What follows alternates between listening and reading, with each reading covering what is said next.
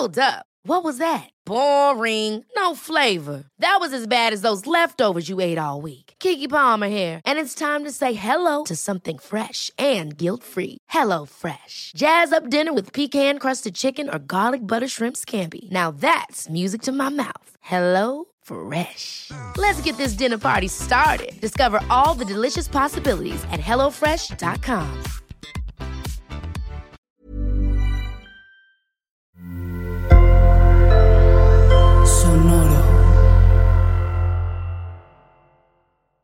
Estás escuchando Ellas Ahora.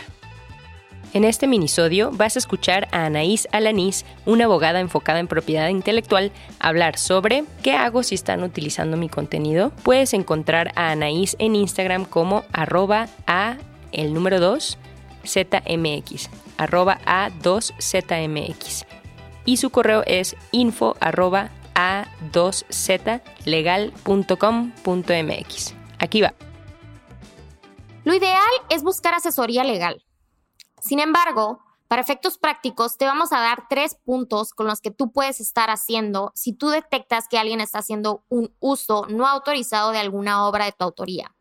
La primera es contactar a la persona directamente. La número dos es presentar una queja ante la red social para que ellos puedan encargarse de eliminar el contenido o bien de resolver ante esta situación, ante esta queja. Y como número tres, siempre es asesorarte con un abogado o abogada para que puedas tú evaluar las opciones que tú tienes. Gracias por escuchar Ellas Ahora.